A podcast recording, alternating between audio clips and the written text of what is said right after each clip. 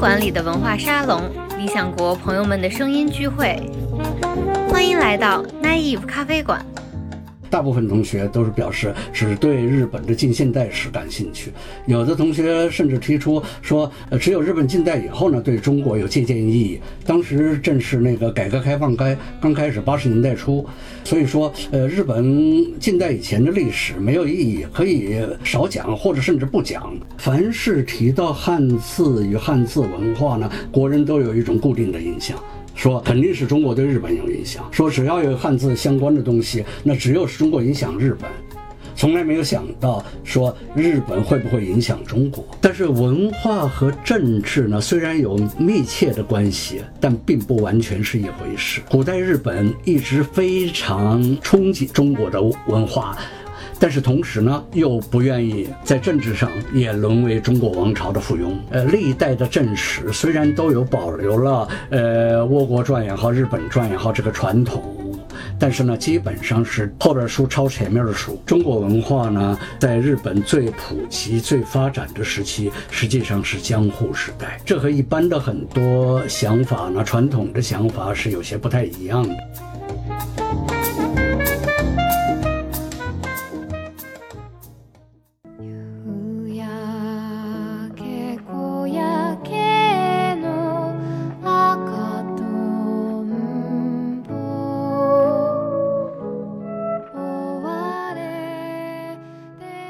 大家好，这里是奶衣服咖啡馆，我是好汉。那今天我们请到的嘉宾是日本记录读写大学人间社会学群教授石小军老师。那石小军老师可以先跟大家打个招呼。呃，各位听众，大家好，我是石小军，谢谢理想国播客的邀请，谢谢好汉先生。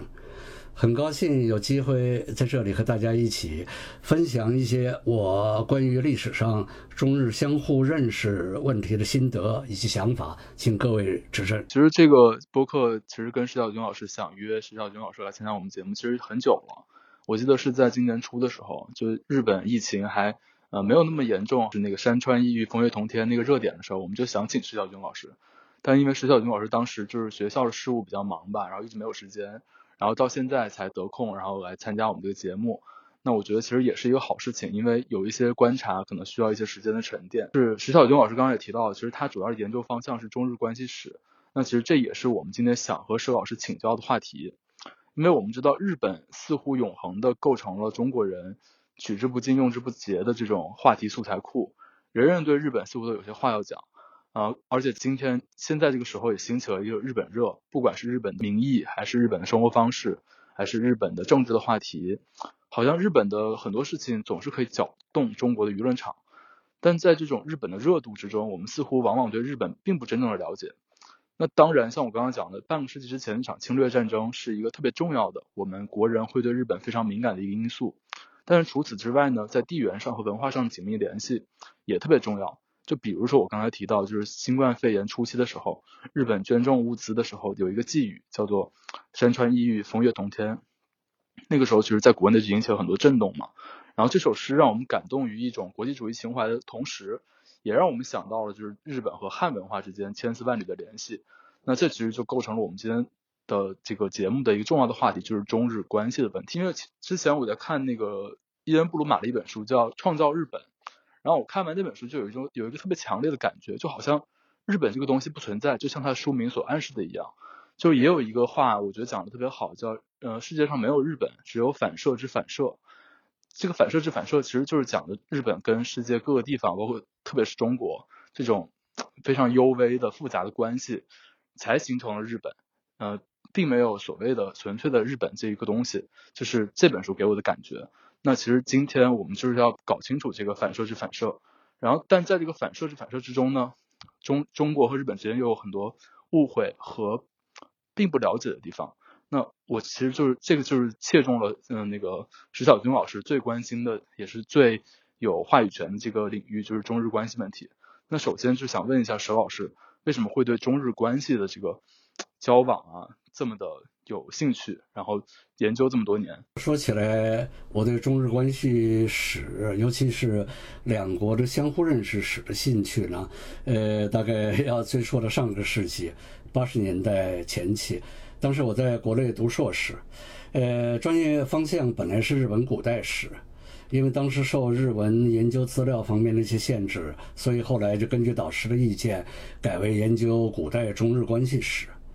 呃，后来呢，呃，硕士毕业以后，我在我曾经在国内就在陕西师范大学历史系呃教书，教书的时候，当时呃担当的课程之一呢就是日本史。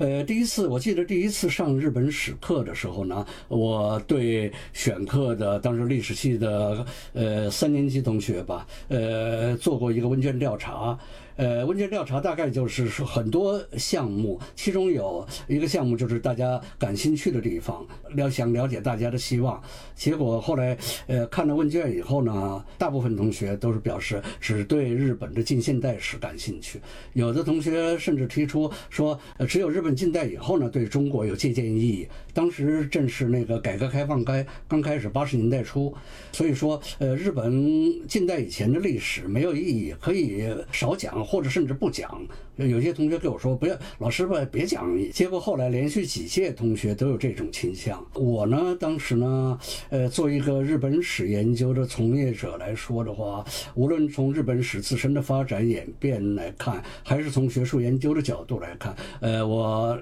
当然都呃无法认同这种看法。但是我就想，为什么这么多人有这么多的想法？后来我就开始考虑这些问题。考虑这问题的结果呢，我发现呢，就是说这个不是八十年代的事，也不是七十年代，也不是九十年代，它是那个在。呃，历史上在漫长的中日接触交往，呃，或呃，或者是在中国历史上呢，国人呢实际上一直对日本十分漠视，就是说，而且存在着各种各样的一些偏见及认识的误误区。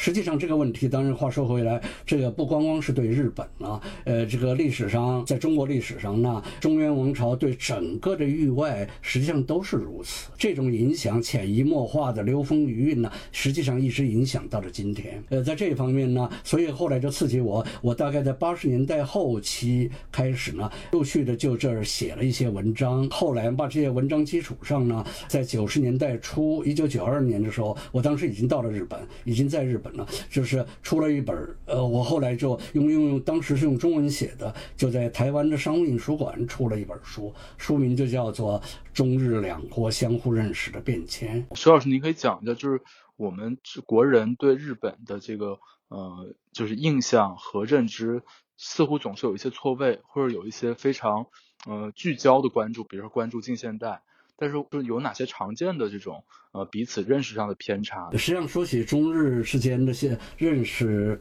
的问题的话，这个不好一概而论。哎，一般来说，大体上可以分为几个层次来考虑啊。一个，比方说大家知道，就现在而言，过去也是如此。呃，首先是官方认识，就政府。的认识言论，第二个呢是专业研究者的认识，第三个呢是新闻媒介包括呃主导的一种舆论的认识，第四个呢是民众之间的相互认识。这四种认识之间呢，实际上呃是相互影响的，但大体上是从一到四这种顺序呢，就是从上往下的影响。但是实际上多年来我们忽视了一个问题，就是说呃民众之间的相互认识呢，相互印象呢，实际上是所有的认识的一个基础。非常重要。所以呢，我呢在这里呢，主要想谈一谈这方面的问题。说起中日之间的一些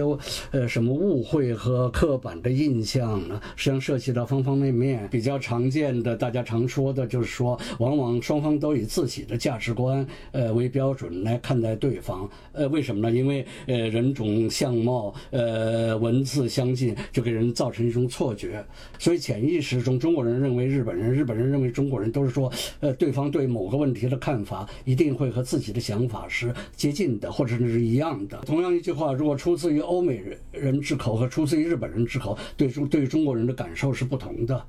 就说同一个话的话，同样的情况也存在，呃，在日本也是这样的。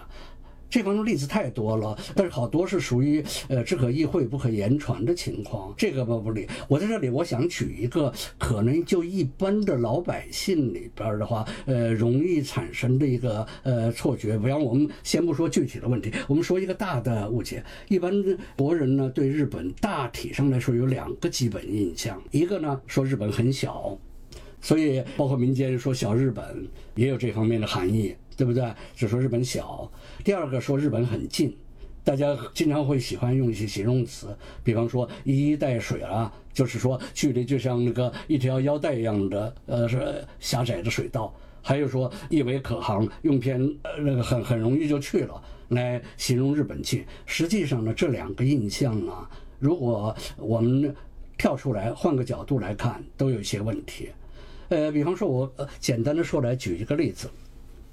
在欧亚大陆的两边呢，有两个岛国，日本和英国。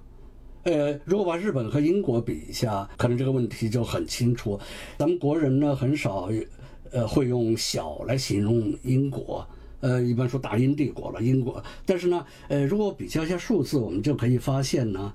就面积而言呢，日本呢是三十八万，大概接近三十八万平方公里，英国是二十四万平方公里。就人口来说，日本是一亿两千多万，这些都是比那个英国要大的多，人口要多得多。呃，就距离而言，和和大陆的距离而言，英吉利海峡最宽的地方大概不到两百公里，最窄的地方多佛尔海峡的话，到法国的加来就是三十多公里。但是从日本来看，日本和大陆呢从长崎到上海算近了，呃，距离这个距离呢？也在七八百公里以上，所以说我我想说的是，日本的面积既不小，而从日本列岛到中国大陆的距离其实也并不近。但是呢，中国咱们国人呢对日本老是说日本小、日本近，实际上这就是一种通常大家容易产生的错觉。呃，实际上如果现现在就中日两国的政治文化中心呃来说，历史上来说，呃，日本的奈良、京都，呃，到呃中国的长安、洛阳，还是北京到东京，地理上。距离都有数千公里，这个是实际上是一个错。除了这个以外，我再给举一个例子，就是说大家都知道那个日本现在使用汉字，呃，日本使用的汉字是由中国传进来的，传进传入日本的。因此，凡是提到汉字与汉字文化呢，国人都有一种固定的印象，说肯定是中国对日本有影响。说只要有汉字相关的东西，那只有是中国影响日本，从来没有想到说日本会不会影响中国。但是实际上呢，大家可能很多呃听众也都知道，即使在汉字这个发源于中国的这个这一块来说的话，日本创制的许多汉字词汇呢，给汉语很大的影响。我们现在使用最频繁的双音节词，也就是说二字词，其实有很多是来自于日本的介词。呃，八十年代初的时候，在上海啊，曾经出过一版，呃，一本那个汉语外来词词典，是由当时语言研究所的，呃，著名的语言学家刘振谭、高明凯他们编的。从那个词典里边看，它收录的汉语中的外来词，然后来自于日本的词汇至少超过八百多个，而且是都是常用词。尽管现在看来，其中的有一些词需要进一步斟酌研究，这也是目前中日语言交流史研究界呢最热门的课题之一。但是我们通常使用的，比方说哲学呀、科学呀、进化呀这些词，都是日本造的。呃，顺便说一句，哲学、科学、进化这几个词，都是我现在奉职的工作的读协大学揭露读协大学的呃第一代校长西周创制的。呃，他也是哲学家，还有很多了哦，包括今天是李想国呃来采访，像理想这个词也是来自于日本吧，来自于日本的祭祀，包括咖啡馆的咖啡也来自于日本。咖啡呢？大家知道，咖啡这个词呢，在日本呢，呃，写法和中国有点不一样，和现在现代汉语中的不一样，是写斜玉旁的一个“加”字，就是“加”，还有一个斜玉旁一个非洲的“非”，呃，就是这两个字表示咖啡的。为什么使用这两个字呢？在江户时代的后期呢，有一个著名的南学者，南学，呃，那个大家可能知道的，就是关于研究荷兰学问的这个南学者，他编了一个南荷，就是荷兰语和日语的对译的词典。在这个词典里边，他用这两个字来表示咖啡。为什么使用这两个字呢？因为这个斜玉旁的这个字应该读“家”，这个“家”是呢，“家”是古代妇女用的一种，呃，发簪，呃，头发用的簪子。而那个呃斜玉旁这个“飞”字这个字呢，是指着连接发簪的一种串珠。它这个这两个字呢，他说这很像咖啡豆及其树枝的样子。所以就用这两个词来表示。后来到了汉语中呢，汉语对于呃不属于音译词，就把它加了口字旁，就一般呢是这样。这些呢，实际上呃都是日本对于中国的影响，而这些呃影响呢，很多除了专业研究者以外，很多人是不清楚。这也是一种对固有的印象的不同吧。就是石小军老师刚刚提到这个“小日本”这个说法，其实很有意思。就是说，这个“小日本”之小，不光是面积和人口和这个。国国家规模上，还有一个点就是说，民族主义框架下，我们其实有一种情绪的这种呃发泄是在小日本上。但是我们当我们把这个民族主义这件事情悬置的时候，它这个小日本，其实我们可以想象到，就是说，就让我联想到理想国今年出版的一本书，就是剑桥日本史主编撰写的那个中日本世界观，其中有个提法叫中国的巨影。那个作者讲，他说日本的传统世界观笼罩在中国的巨影之下，就是在对日本而言的。古典时代，中国是这个文艺复兴时期的意大利，是十八世纪的法国，它是唯一经久不衰的文化巨人。这件事情好像在某种程度上内化成中国人，就我们国人自己的一种特别坚定的一种文化自信。然后我们会认为说，呃，日本是它日本之小，在于它是在这个华夏的天下体系之下的一个一个一个很小的地方。我觉得，那这个东亚世界体系这个夷狄观念下，对我们对这种小日本，所谓小日本之小的这种常见的这种看法的影响是挺挺深远的。这也涉及到这个古代。中日中国和日本关系的问题，哎，是的，这个和你刚开始提到的，呃，包括那个疫情刚开始的时候呢，不是提到就说，呃，山川异域、风月同天这种一些日本的捐赠物上提到这些词，呃，也当时国人呢，包甚至包括一些人文社会科学的研究者都感觉到惊叹和震撼，实际上和我刚呃和刚才说的这个问题也有关联。就是说这些词呢，像像山川异域、风月同天，实际上在日本来说并不生僻，因为它是，呃，那个来源于那个关于鉴真的传记，而鉴真对于日本来说的话，他是一个文化的恩人，所以是在在日本几乎没有人不知道鉴真的。那个鉴真的传记有个《唐大和尚东征传》。里边也这个山川异域风月通天，本来呢，呃，日本很多人呃都知道，但是在国内呢，知道的人就比较少了，只有少数研究者和或者对古典比较熟悉的人。但这一次呢，呃，就是通过这个呢，让很多人都知道了。所以说，本来是小众化的东西，让大家都知道了。呃，但是呢，同时呢，我也看到从里边反映出来一个问题，就是呃，国人感觉到很惊诧哦。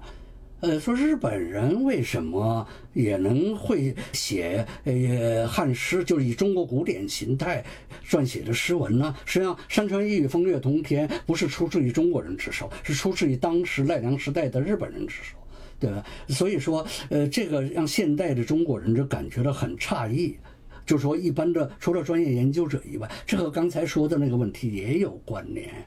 但实际上呢，这些问题呢，就是说，是有一句老话呢，就是说“冰冻三尺啊，非一日之寒”。实际上呢，用一句长套的表述来说，这种情况是中日之间长期以来交流的结晶。但是同时也反映了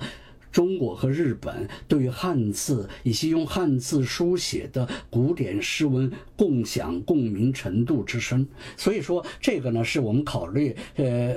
今天谈论话题中的一个很好的一个切入点。刚才您也提到呢，就是说今年年初吧，理想国出版了美国学者詹森的那个日本的世界观，他提到了中国的巨影。确实是如此，尤其是在近代以前的漫长的时期呢，中国对日本的影响简直太大了，无处不有。换句话来说的话，对于当时的日本来说，中国也就意味着整个世界，除此之外没有了。呃，詹森这本书呢，我很早就看过。为什么呢？因为詹森这本书，《理想国》虽然今年呃在国内推出了中文版，但是呢，实际上这本书出版很早了。这本书是一九八零年出版的，但是一九八二年呢，日译本就出来了。我。当时就看了日译本，呃，顺便说一句呢，这本书呢，这次呢，呃，詹森呢，呃，这本书在国内推呢，书名叫做《日本的世界观》，对不对？但是实际上，它原书的名字呢是讲日本与世界，副标题是二百年的转变，也就是讲。从明治维新呃江户时代到呃现代的大概是呃以后的江户时代晚期到现在的二百多年的日本的转变，但是因为我呢关心那个呃中国和日本的相互认识历史上的相互认识问题，所以我很早就看到了这本书，我就读了这本书。这本书对我启发也很大。这本书里边大家呃可能是现在中文版在国内已经推出呃那个，所以大家呃读过这本书的。很多了，他是选取了三个人物，呃，分别呃，这个二百年间的三个人物，这个我们就不说了。他这里边提到的中国的巨引这个问题，是对近代之前中国和日本意味着什么一个很好的概括。呃，可以这样说吧，在西欧、北美的势力以及影响了大规模进入东亚之前。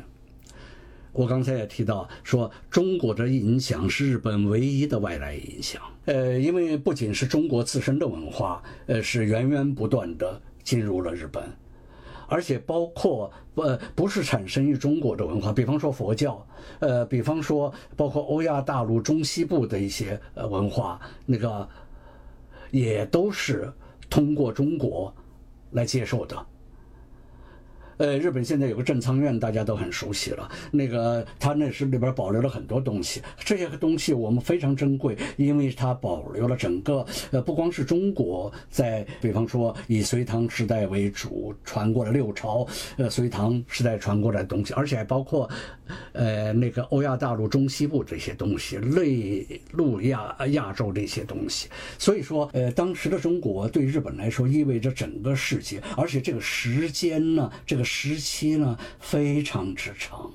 长到一个什么程度呢？我们经常有一句，他说说中日交往两千年，确实这个话我们可以确认文字记载的来话，至少有两千年。我们至少可以追溯到这个东汉时期，那不是两千年了？大概从当时日本没有文字呀，日本没有文字，日本这所以呃记载，我们现在能确认这样一些材料呢？这些材料全部是中国方面的资料。就是比方说我们常说的呃《汉书》《后汉书》《三国志》呃这样的一些呃就是我们称为正史的二十四史的这些里边，这些里边呢都大量记载了日本的情况。那么我们至少现在可以确认的是，东汉、魏晋南北朝时期呢，日本已经纳入了中国王朝为中心的一个东亚国际政治秩序圈呃里边。呃，呃，说到这里，顺便还要说一句了啊。当时日本不仅没有文字，当然，日本的这个名称，就这个国号呢，也还没有出现。日本的国号出现，现在一般公认是在八世纪，公元八世纪。所以在当时的中国史书中，都是以倭倭国这样的来表述来表示日本。但是为了这里边，为了谈话方便期间，我。呃，一律用日本来称呼，本来应该有历史性的名称，有历史性的称呼。因为老师刚刚讲的这个古代中国，就确实您也认同詹森所讲的说中国的巨影这个提法。那我也认为说现现在的中国人也接受这套说法，因为在这套我们认为的这个东亚世界体系、古代的夷狄观念下，我们认为我们是天下的中心，而日本是这个敌的位置。那实际上，因为我知道石小军老师也翻译了一个讲坛社《新唐世界史》，这个丝绸之路与唐帝国嘛。那其实呃，包括这个中国呃，讲的是中国的历史，《绚烂的世界帝国》和《隋唐时代》，都是这个石小军老师翻译的。石小军老师在这方面也是专家。那因为我了解到一个细节，就是在呃公元六百年的时候，日本特使那个小野妹子到隋朝，然后当时那个文字记录特别有意思，叫做“日出处天子致书，日没处天子经文无恙”。那我觉得这个他其实这句话道出了就是好像日本。的特使，他有一种两个天子并立的这种表述。那其实这个是对我作为一个中现代中国人，我既有的对日本的认识论上，我有一个冲击，就是觉得好像说，呃，那不是夷狄观念下的中日关系吗？怎么怎么日本特使会有这种两个天子并立的表述呢？这一点是不是国人对古代中日交往的一个呃认识上的一个误区呢？就日本是不是在那个时候其实就已经嗯有这种想要和中华王朝有一种对等的政治意志的这种意图？但这个东西长久的被我们忽略了，包括进入近代以来，在这种民族主义的叙事下。我们长久的刻意去回避它、忽略它，嗯，然后刻意的就不了不了解它，这方面，石小军老师有没有什么，嗯，可以给我们，嗯，上上课的？呃，这个问题呃和前面说的问题有关联哦。实际上，呃，这个问题是我的老本行。呃，我最早呃研究那古代的部分入手，就是从这个地方入手的，涉及到那个古代的中国的对外。关系对外指导思想的一个问题，要谈到这个问题的话，首先有一个问题需要稍微厘清一下哦。就是说，我们一般大家那个中国人都会知道，中国是最早的呃所谓的四大文明之一，也就是说，至少在欧亚大陆东部来说是最早发达起来的文明。最早发达起来的文明呢，呃，所以就造成了一个一直是周围的一些国家学习的一个榜样。这种情况大家都熟悉，在这种情况下，就自然的形成了一种养成了一种古代的不仅是统治者，而且一般民众呢的一种想。想法就是说，我是天下的文化的中心，我是拥有优越的文化。而作为统治者来说的话，他那个也是首要把这种东西固化起来。至少从汉代开始呢，就开始陆续通过册封、记谜，呃，到汉、隋、唐这样的明清这样的是通过这种方式呢，给中原王朝周围的一些呃小国。呃，或者是区域政权的呃领袖呢，是给他封于中国的呃爵位，王也好，侯也好，呃，或者是呢，然后呢，在这个意义上建立起一种册封关系，册封关系是相互的，有义务的。所以说，通过这个呢，把周围一些国家呢从政治上也想纳入自己的这个范围之内。就建立一个，力图建立一个以中国的皇帝、中国的天子为顶点、同心圆式的这样一个天下帝国。但是大家要注意到呢，这是一种理想，这种理想在某些时代是已经接近实现，在很多时代实际上呃没有实现。但是中原王朝、中国王朝呢？一直没有放弃这种努力，因为在这种呃华夷观念的这种呃情况之下的话，呃是一直是这样做的，呃，这在中原王朝以及历代吧的中国人看来，这是很自然、顺理成章的事儿。我是先进呃地区啊，呃，这是可能你其他的来朝贡啊，呃，大概是这样的，老百姓也有这样的想法。但是实际上这里边有一个问题呢，就是说中国文化毫无疑问是在这个地区最早发达起来的先进文化，在欧至少在欧亚大陆的东部，那个，但是文化和政治呢虽然有密切的关系，但并不完全是一回事。如果换个角度看来，从古代日本的角度来看，古代日本一直非常。呃，那个憧憬，呃，中国的文化，可可以说是不遗余力的，呃，用各种方法呢来汲取、摄取，呃，中国文化。但是同时呢，他却又不愿意，换一个人也是这样，在政治上也沦为中国王朝的附庸，也不愿意在政治的高压下被动的接受文化。所以，只要有条件的时候，就会出现一定的反弹。呃，您提到的那个，呃，就是日本遣隋使，呃，携带的那个国书里边有“日出处天子，至书日没处天子”，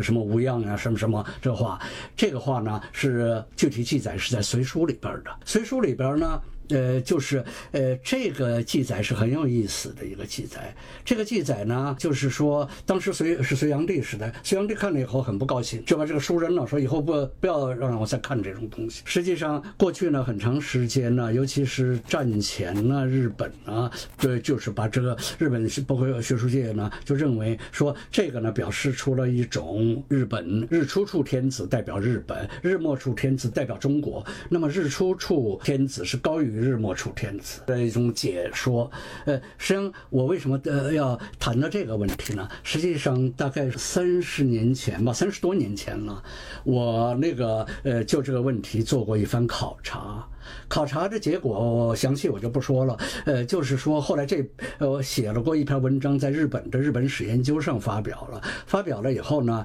呃，我当时就是不同意当时一些学者主张的，说日出处日没处有的表现有高低呃优劣之分，呃，而认为。这两个呃概念没有，这是个地理方位问题。那么呃，隋炀帝为什么不高兴呢？不高兴就是天子，就像您刚才讲到的，天子在中国华夷思想、天下观念看来，天子只能有一个，所以不能容忍其他的人使用天子的这个称。呃，你不是和我呃并列吗？这个呢东西很有意思，这个插曲呢正好反映了当时日本统治者对。中国王朝的一种心态，它实际上就当时的时力量对比关系来说，它完全做不到。但是它要做出这种可以说是一种谋求对等的一种试探，这是一个很有意思的呃现象。这个我觉得是呃古代中国人，包括一直到现在影响都很远。就是说我们好像就呃回避了这一点，或者说心理上不愿意面对这个这这件事情。就是我们从小的呃历史教材上也不讲这个事情，似乎这个东西被。当时的统治者不希望大家知道，好像似乎就是这个文化上，就是大家会有一种心理的优越感，一直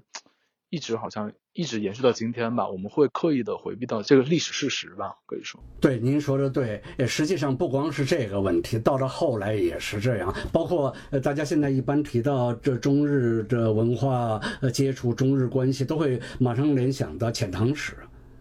遣唐使，呃，这个规模更大了。从呃六百三十年到八百九十四年，这这二百多年呢，日本一直在坚持向中国派遣，就是遣唐使派，一共任命了二十次，一次呢，呃，平均来说一次是五百人。四五百人呐，四五百人，如果呃，当然不不是二十四都到了中国，如果二十四都到了中国，就是一万人，而且全是当时的精英人物。那个，所以他下了很大的力气，在呃全力不遗余力的在学习中国。当时遣唐使派遣的话非常危险呀，呃，因为现在我们看来是从呃中国到日本两三个小时就飞过来了，坐坐船呢也四五十个小时也就到了，从上海到大阪，但是呢。呃，在遣唐使的时代呢，最短的记录是大概要七八天坐船，而且是冒着生命危险，还有一漂遇到暴风、遇到海浪、遇到台风呢，全呃沉海底了。所以说，当时他呃是以举国之力来弄些，所以他才把全方位的导入了唐朝的各种制度。这种制度是什么？政治制度、官僚体制、地方行政制度，包括都城制度、那个土地租税制度，以及呃各其他方方面面的制度，那个都是。但是同时呢，他始终对唐朝有戒备心理，保持距离。这个有很多表现这方面的问题。就是说，在这个呃问题呃上面的话，咱们国人呢，实际上就像您说的话，是呃可以说是有意无意的呃忽视了这些问题。我们在创造日本，我们在呃看见一个我们想看到的日本，因为它其实是某种我们自己的这个心理的一种投射。我们希望看到这样，我们才会越去关注这方面的部分。对，确实是这样的。这个这这个问题，在后来的东西，除了遣唐使，在遣唐使之后的呃这方面的东西的话，呃，是继续有的。呃，你刚才提到那个詹森的那个书，詹森那书里边，他提了一个例子，那个呃，他就说是十五世纪的时候。日本有一出那个能剧，就是谣曲啊，呃，题目叫呃白乐天，就是白居易了。那个里边呢，它反映出，因为是日本人从那个在遣唐使时代以后呢，呃，最喜欢的中国诗人是白居易。白居易的诗通俗易懂，相对于李白、杜甫这些来说，就是说呃，所以白诗呢，白居易的诗在日本呢是被大量的、广泛的阅读。人们非常喜欢白居易，但是日本人在爱戴白居易的同时，在那个能剧里边反映出来，又表现出来对这一种戒备，就是中国文化产生抵触的情绪。实际上，除了这个例子以外呢，呃，我以前写过一篇文章呢，我还提到一个例子，就说十二世纪的时候，日本有一部很著名的美术作品，呃。是叫做吉备大臣入唐绘卷。日本在平安时代以后，一种绘卷物，就是说一种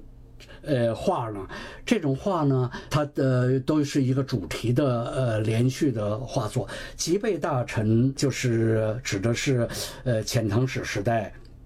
到中国的留学生，后来又作为遣唐使副使去了的吉备真备。后来呢，他成为日本的一个呃很有名的人物，然后呢，所以把他叫吉备大臣。然后这个美术作品就画的是吉备大呃真备呢到唐朝时候的一些故事。但但他写了一个什么故事呢？他的主题便是说吉备真备如何与阿倍仲麻吕的亡灵，因为阿倍仲麻吕是死在了中国。呃，从十九岁气到七十岁，死在了中国。说吉备真备和阿倍仲麻吕的亡灵联手起来破解呢，破解来自于唐朝的一些鸿儒，就是些有名的文人给他们出的难题，并且最终战胜了唐朝围棋国手的下围棋啊，战胜了唐朝围棋国手的故事。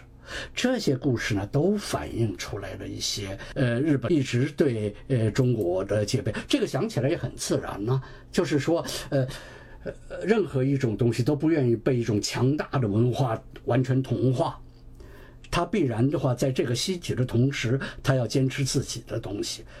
这些的方面的问题呢，呃。是不是我们呃在以前呢都比较呃忽视的？呃，这种忽视的话，实际上我呢呃很长时间，我前面也提到，我那个考察了历史上中国对日本的认识问题。十九世纪中晚期以前，中国对日本的认识和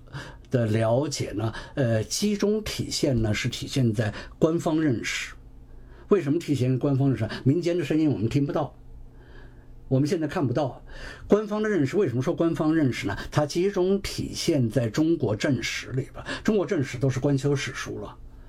呃，从《史记》、呃，《汉书》、呃，《后汉书》、《三国志》、前四史，一直到后来的《明史》，一直到民国以后收呃修的《清史》呃稿，这些都是官修史书了。这官修史书它有一个主导思想。主导思想就是我前面提到的古代中国的天下观问题。古代中国人认为自己是世界的中心，文化的中心，周围都是蛮夷戎狄。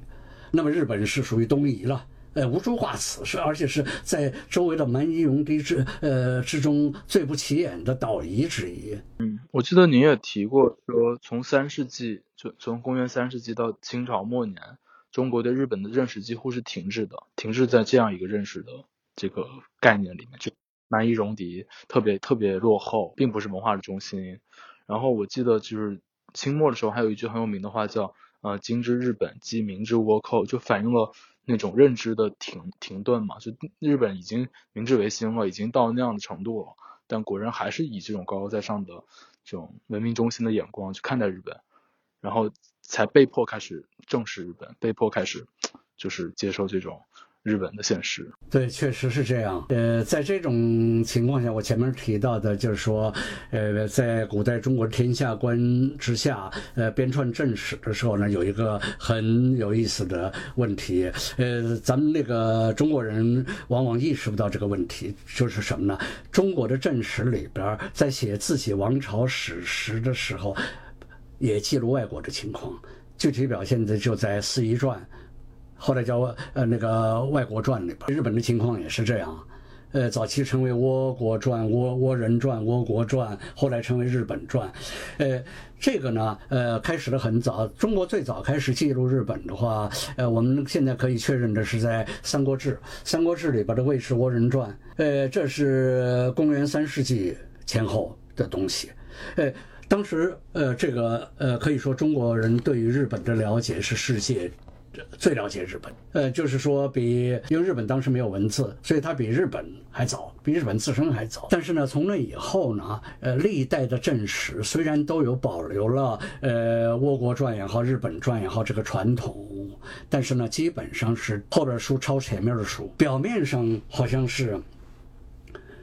对日本很关心，所以容易产产生一种错觉。哎，古代中国人还还对日本写了好多，包括有的日本呃说，哎，古代中国人对日本很关心呢。你看，都都写了很多，呃，每一代的正史里边几乎都有日本传。但实质上，你仔细呃看一下它的内容，就知道它是是是一个应付差事呢。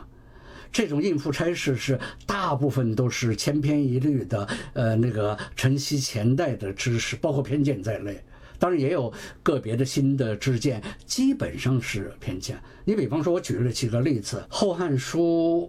呃里边也有倭国传，但是它基本上是全是抄的呃魏氏倭人传。哎，说到这里，大家可能有个《后汉书》怎么抄《三国志》呢？对，呃，后汉时代在前，三国在后，但是。《三国志》成书呢，比《后汉书》早。这顺便说一句啊，就是说，在《后汉书倭传》里边呢，基本上是抄的《三国志倭人传》里边的内容。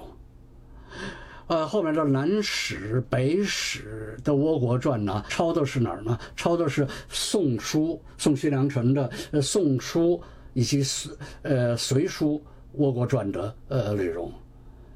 还有一个呃很有意思，就是说在古代中国的对日本的记载中，除了文字记载以外，还有形象的记载，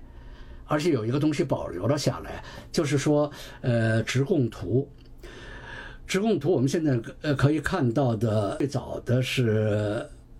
南北朝时期的南朝梁梁元帝时代的东西，呃，现在我们看到的不是原物，但是是当时，呃，是是北宋时期复制的，但是呢，基本上反映了当时的原貌。梁元帝时期绘制的一个直贡图留下了部分残卷，这个残卷里保留了一个倭国史像。应该是呃五世纪时期的日本使节的像，但是呢，呃直贡图这种形式呢，它就是除了呃这个图以外，旁边有文字，这个人是哪儿的，他的情况呃怎么样，呃他是美国的使节是什么情况？看一下文字记载的部分呢，几乎是和。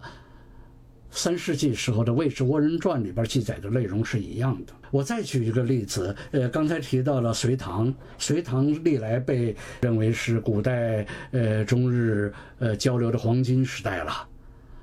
呃，这个黄金时代的呃里边的话，有一个像，比方说《唐书》里边同时出现了《倭国传》和《日本传》，但是呢，《倭国传》和《日本传》到底是个什么关系呢？当时的作者从读一下原文就知道，并不太清楚。两者之间是怎么一种关系都搞不太清楚，所以他是实际上是不关心的。而且到了后来呢，呃，宋元以后，呃，基本上都是不关心的。唯一的关心的时代是哪一个时代呢？是明朝。明朝大家知道是出现了一个倭寇的问题，倭寇的问题出来了以后，临时抱佛脚，赶快才呃出现了好多呃写呃介绍日本的书。但是呢，那些书大部分是东拼西凑。呃，举一个例子，当时影响很大的明朝有一本书叫《日本考略》，在谈到了日本的疆域政区的情况的时候，几乎原封不动的抄前面的呃《魏氏倭人传》，把魏公元三世纪时候出现的日本的一些呃所谓的国呃地区名国民呢，当做明朝这个时期的还存在的政区。而这个事情一过了以后呢，倭患一过呢。就马上放下了，再也呃不进一步的了解了。这种状况呢，几乎是在近代之前一直是这样反反复。所以，呃，那种那个认为历史上中国一直很重视日本，而且非常了解日本的看法呢，其实是一种误解。我觉得首尔刚刚的就是所有的那个表述。也回应了詹森所提到的一个东西，就是说日本其实从未真正的处在中国的政治轨迹上，他对中国的文化是一种欲拒还迎的态度，就哪怕在这个中国的巨影，在这种好像是这个古典巨人的这个阴影下，日本也一直在寻求自身的独特性，然后试图摆脱中国的巨影。那刚才老师也讲的就是隋隋唐的时候那个呃到中国的特使，然后他的那个表述两个天子并立，也包括这个中国对日本的这些误解和这种呃前前史超后史，然后这种这种漠不关心的态度。那我觉得其实还有一个时代，我觉得也是特别值得让老师给我们讲一讲，就是江户时期。因为我记得老师其实讲过，江户时期对中国文化认同其实特别强，包括当时他们的形式的那种政治政政治制度吧。那嗯，江户时期其实也是日本走向呃近代、走向呃走向变革的一个很关键的一个铺垫的时期嘛。那在这个时期，日本他对中国的态度是怎么样的呢？他那种追求独特性的那种矛盾，和他对中国文化强烈认同那种就之间，会不会也有一些张力？会不会有一些有意思的部分？可以给大家讲一讲呃，关于那个江户时代的情况呢，呃，特别是中国文化在江户时代普及的情况，我在以前的小书里边谈到过，而呃，这关于这方面也有不少专论专著，已经有详实的研究。呃，那个，呃，这个实际上大家至少在研究界呢，大家已经都很清楚的看到这一点。中国文化呢，在日本最普及、最发展的时期，实际上是江户时代。这和一般的很多想法呢，传统的想法是有些不太一样的。一般呃，只要谈到中日文化交流，大家通常都会马上想起来的是，呃，七世纪到九世纪，也就是日本的奈良时代、平安时代。这中国的时代来说，就是隋唐时代。呃，或者说，呃，也有一种说法，就是日本的遣唐使时代。但是其实呢，无论从规模、从深入程度、从普及程度来讲，江户时代都远远的超过了以前的各个时代。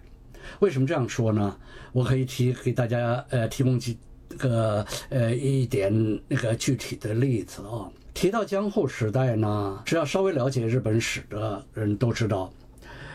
呃，江户时代开始不久呢，呃，德川幕府就宣布了呃锁国令，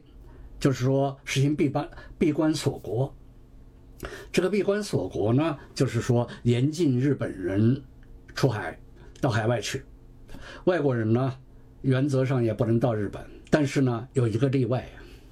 这个例外就是什么呢？就是中国人可以来，可以到日本。以及欧洲的荷兰人可以到日本，到日本也不是呃随便到日本什么地方就可以，只能到长崎，通过长崎来进行通商，这一点很重要。这是中国文化在日本呃那个呃的江户时代普及的一个前提。为什么那个呃中国可以来了？中国传统的从至少从三世纪以后，经过四五世纪，尤其到呃七八九世纪，呃这这个呢，中国文化源源不断的影响日本，所以对日本人来说，中国就意味着整个世界。所以即使锁国的情况下，他中国人可以来。那么这时候呢，刚好中国方面呢，这时候也出现了变动，就是明清交替，清朝建立以后。很快就废除了明朝的海禁政策，所以说，呃，中国的呃沿海的渔民呢也可以出海了，所以就形成了一个什么情况呢？在十七世纪以后呢，就是说大量的中国船来到日本，中国商船。呃，到日本，这个我以前的在日本的老师大庭修教授呢，呃，有一本很著名的著作，就是讲江户时代对中国文化、接受中国文化的研究，后来并且获得了日本学士院奖的著作。根据他的研究呢，呃，这方面非常详实。呃，仅举几个例子来说，清朝解除海禁政策的当年，就是一六八五年。中国商船就一下子有八十五艘商船到了呃长崎，接着后来每年递增，每年递增，呃，几年之后就是就就翻倍，就是说这是大量的商船到那个这个商船在呃日本被称为唐船，因为唐是中国的代名词了，被称为唐船。唐船呢，就中国商船呢到日本长期以后，当然是贸易来的，那个。带了大量的中国物品，带了大量中国物品里边有一个东西非常值得注意，这就是什么呢？就是书书籍。每几乎每次到日本长崎的中国商船都要运输，把中国出版的书运到。呃，日本来，在这个种书在日本被称被称为汉籍，这些汉籍呢，大量的传入了日本，这可以说经史子集无所不包，从十三经注书，呃，到一般的什么词典，康熙字典，呃，配文韵府，呃，什么黄金集解、古今图书集成、大清会典这样的一些大藏经，呃，这样的一些书，呃，都有，也小到一般个人的诗文集、小说戏曲。呃，都是通过中国商船运到日本。呃，当时一八二六年的时候，有一个清朝的来日本的人，他写的叫朱柳桥，他在和呃呃他的笔记里边写到，他说我邦典籍虽丰，呃，就是说中国的典籍虽然丰富，但是呢。这些年来装运到长崎呢，这已经十之七八，就是据他的估计来说，十之七八都运到日本了。可见日本呃输入汉籍很多，输入中国书籍很多。那为什么呢？大家谁都会问这个话：说中国商船为什么每次要带书呢？这个原因很简单，因为有销路，因为日方需要。那么日本为什么需要呢？又有两个最基本的原因。第一个原因。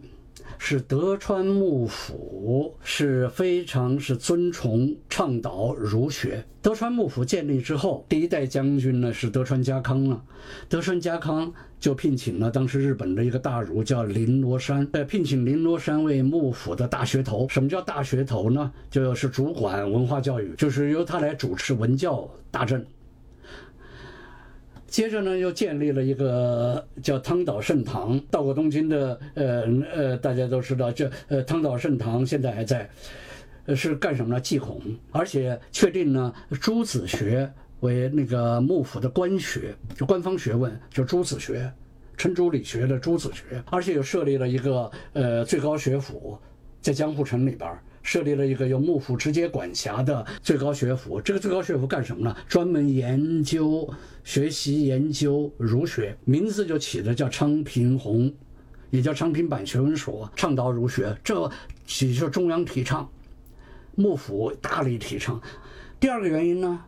不仅那个呃最高层倡导，地方也积极响应。日本江户时代是在幕藩体制之下呢。地方有很多藩，就相当于现在比现在的县还要小的，呃，很多藩。当时的大部分藩里边呢，都设立了一个叫做藩校或者藩学，就是这个藩里边的最高学府，各藩的最高学府。各藩的藩校可以说是公立的了，呃，公立的这些藩校的教育方针是说是文武兼备，但是以文为主。在文里边呢，主要学习的内容是什么呢？就是四书五经，以及中国典籍，包括中国的呃正史，清朝以前的中国正史，在日本称为诗，把它呃有十八种叫十八史，十八史略。附带呢学习唐诗宋呃宋词这样的一些中国古典。除此之外呢，还有很多私塾民间的呃私塾，私塾也都是它的教科书是什么呢？主要是中国的典籍了。那么。提到这就知道为什么中国商人每次要大量的运输了，因为这边需要啊。实际上，呃，中国呃每次商船运到长崎的书都到不了这些呃藩校也好私塾的学生手中，也分不过来。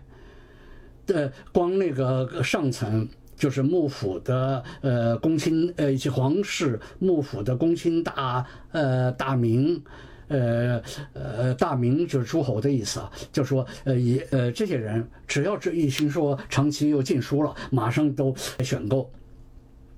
所以说呃是那个呃这方面是需求，呃不够怎么办呢？不够呢，幕府还有专门设立专门机构，说翻刻中国典籍，就是原封不动的翻刻，照着刻，刻了再印。这是呃这样的情况。这些刻印的翻刻的汉籍里边呢，呃，就是说包括很多，包括一般的普及读物。比方说顺治九年发行过一个叫专门讲忠孝节义的普及读物，叫《六御演义》。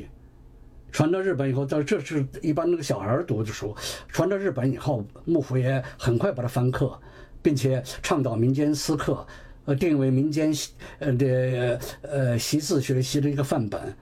像清代的《朱子家训》呃也是这样。就说这些东西呢，都是呃，单纯从这一点就可以知道江户时代对于图书、对于中国书籍的喜爱，大量需求。在这种影响之下，江户时代的大部分日本学者，尤其是以研究儒学、中国学问的这样一些人呢，都能直接用汉文，就是说中国古典文体写作，叫著书、呃立说，呃这这方面留下了大量的著作。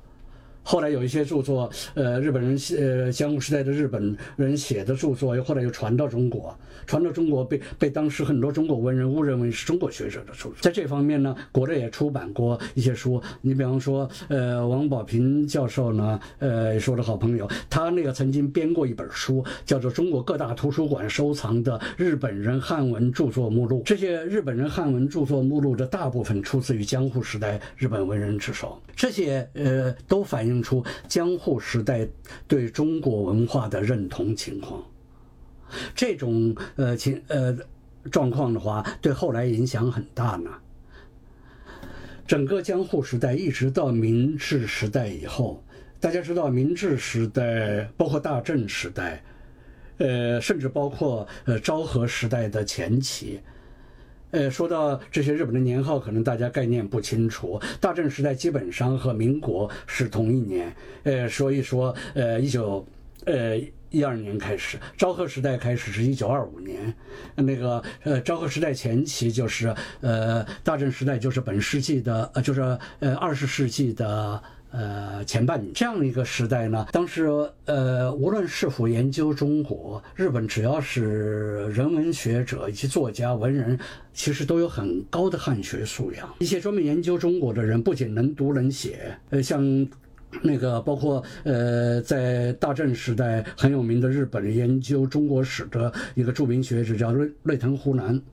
内藤湖南的话，他写的就写了一首漂亮的呃古典文体，在《内藤湖南全集》里边保留了很多。除了他们这些以外，甚至一些研究西方、留学西方的文人中间，他也都写一首漂亮的汉诗汉文。像那个夏目漱石也好，呃，他的写着他的汉诗写的很好了。所以说，呃，这是江户时代，呃。呃，都是江户时代的接受中国文化的一个遗产。这方面呢，呃，可能很多是超出我们民众的想象。所以说，江户时代是日本文化大规模普及的时期。那其实江户时代的这种特别深远的这种大规模的中国文化普及、这种中国化的这种遗产，呃，在不久之后的这个明治日本，其实开始遭受了一些挑战，甚至是就是毁灭性的挑战。那这个。这个这个会不会内在之间有一些张力和矛盾呢？因为，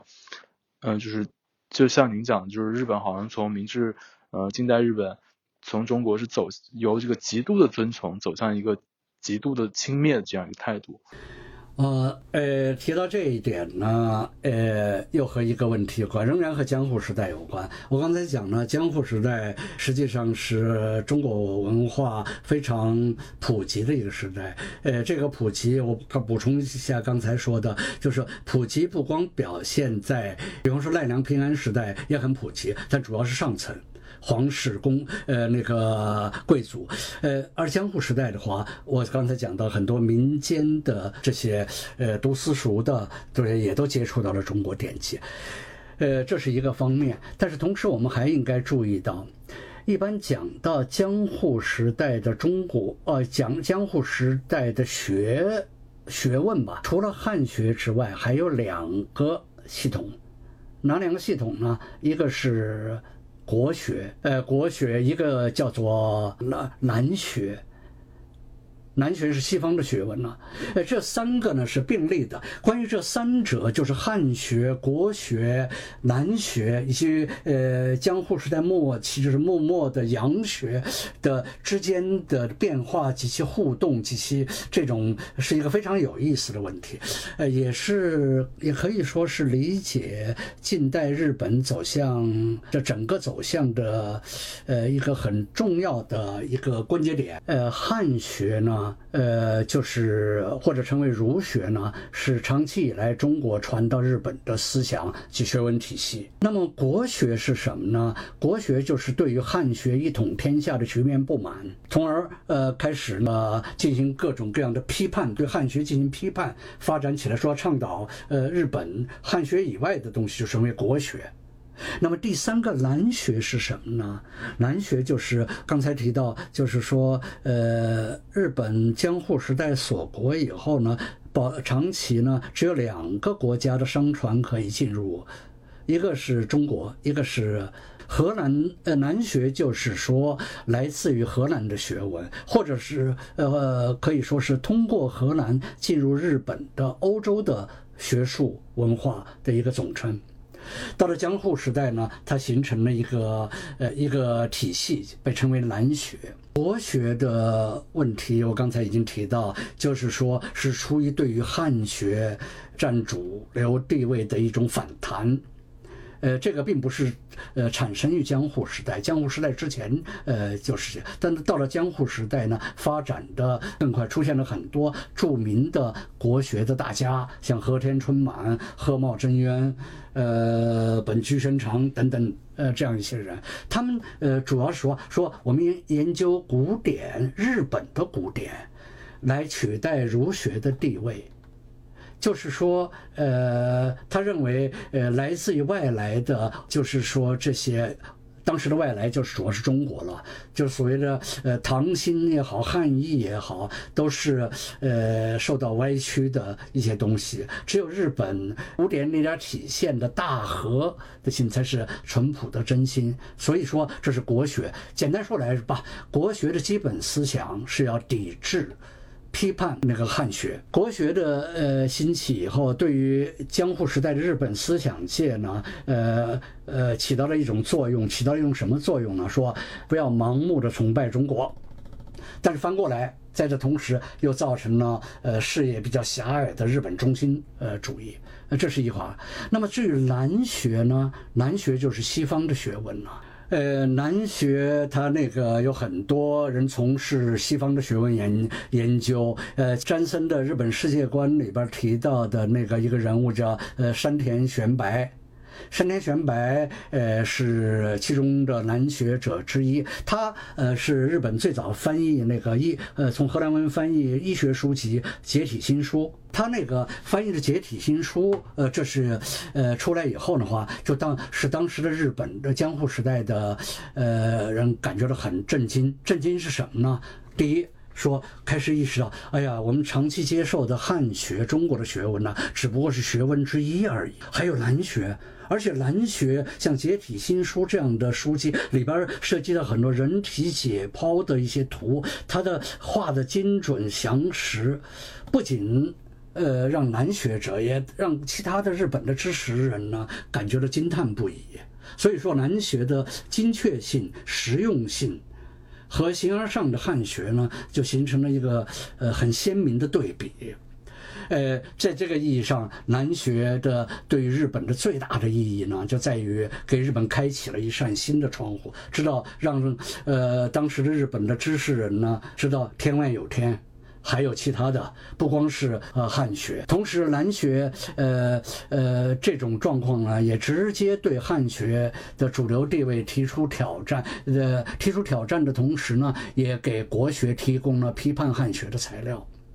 使得国学对汉学的一些质疑呢，呃和批评呢得到了一些佐证。所以说，在这个意义上来说，南学国学，它应该是推动了日本江户时代思想界的变革，而且揭示了一个转换方向的合理性。这也是日本的知识人呢，呃，开始重新审视自己、审视世界的一个开端。哎，这是一个呃方面的。和汉学，呃，实际上啊，呃，我补充一点呢，呃，就是说，呃，汉学、南学、呃，国学这种互相张呃角力的的过程中，南学的出现。呃，那个使得日本的知识分子呢，呃，感觉到天外有天。在这个过程中呢，但是实际上我们应该看到另外一个方面，汉学在这个过程中起到了一种桥梁和手段的作用。为什么这样说呢？刚才您举出的那个说，呃，那个山田玄白的那个呃解体新书，山森的书里边提到的这个山田玄白。山田玄白翻译的这个解体新书呢，是，它是翻译什么形式呢？它是翻译成为了汉文，就是中国的古典文体。实际上，换句话来说，呃，不懂日语的人，呃，人只要懂古汉语的人可以看懂的东西。为什么它翻译成这样呢？翻过来也，呃，佐证了我刚才说的那个江户时代中国文化的普及。因为当时只要是读过书的人，受过系统教育的人。都具有汉学背景，都可以阅读，甚至写作，呃，汉文。所以，呃，当时的很多翻译西方的东西是用那个，呃，汉文这种形式，呃。翻译的，而且呃，当时日本人撰写的很多关于呃南学以及后来洋学，就西方学问的书籍也不少，都是用汉文来撰写。这一方面是一个很有意思的现象。这三者之间的关系呢，我们可以通过这个这一点上呢，我们来加以观察。我觉得今天我们和石小军老师其实还是主要在聊这个古代的中国日本之间的关系和交往问题。那近代的部分，我们其实以后有机会再。好好向石老师请教。那最后，其实我还想问一个呃问题，就是因为我最近在看一本书，叫《分身》，就是李永金老师的，叫《新日本论》。他在这个书里提提出一个比较有意思的观点，我觉得可能可以某种程度上蛮契合我们今天讨论的话题。就是他认为说，日本其实是中国的一个分身，他他，但是我们却总是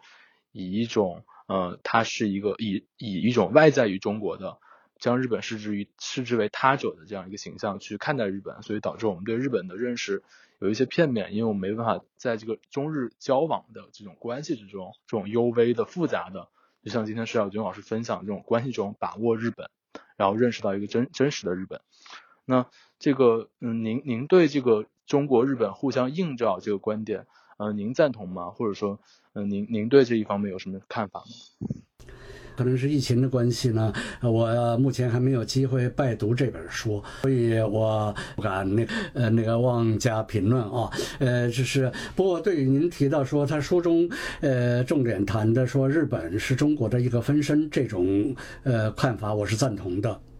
呃，如果要让我来说的话啊，呃，就是因为我没看雷永金先生的书，我不不知道他讲过没讲过。就是说，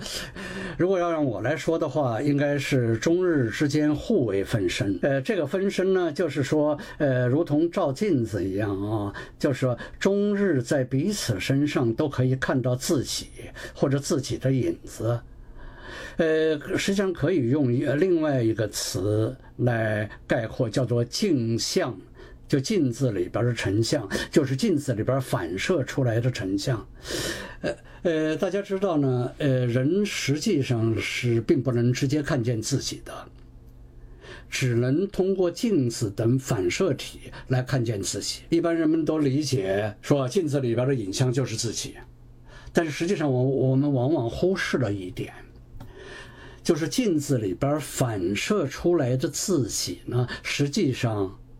也是通过他者这的视点所见到的自己。呃，无论对于中国来说，还是对于日本来说，